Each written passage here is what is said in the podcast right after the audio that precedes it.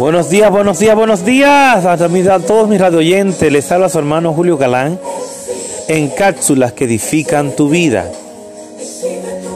El tema de hoy, abriendo espacio para que Dios trabaje. Este está en el libro de Juan 6, 5 al 13. Muchas veces nos dejamos agobiar de los problemas de las situaciones que nos estamos pasando. Estamos pasando un proceso que a veces no entendemos que y decimos por Dios, Señor, ¿por qué permitiste este proceso?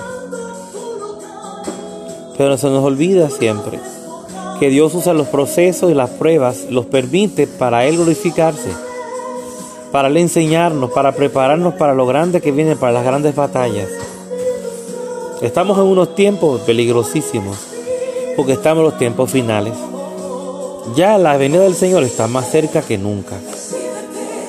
Pero mientras esto pase, mientras eso llega, el Señor quiere que nos mantengamos trabajando en la obra. ¿Mm? Como dicen, en los negocios de mi Padre me conviene estar. Hacer lo que nos toca a nosotros. ¿Mm? Hacer la parte de nosotros que el Señor hace la suya siempre. Dios siempre cumple su promesa. O sus promesas, si son muchas. Él las cumple todas al pie de la letra. Ahora yo te pregunto, ¿y tú lo haces también? Dios siempre ha permanecido fiel. Somos nosotros los que muchas veces no somos fieles.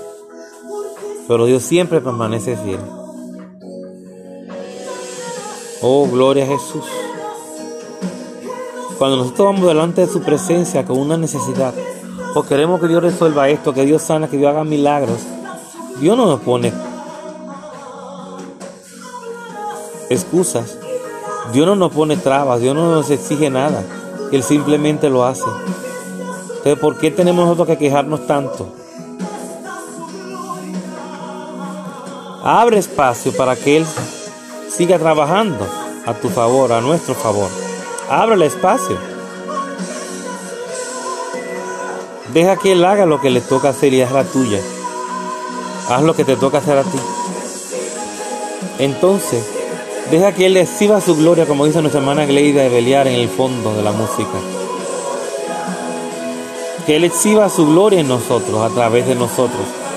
Y te dejo esta frase. Ora como si dependiera de Dios y trabaja como si dependiera de ti. Así que te dejo esa frase última, Dios te bendiga, Dios te guarde, tu hermano Julio Galán, en Katsu califican tu vida.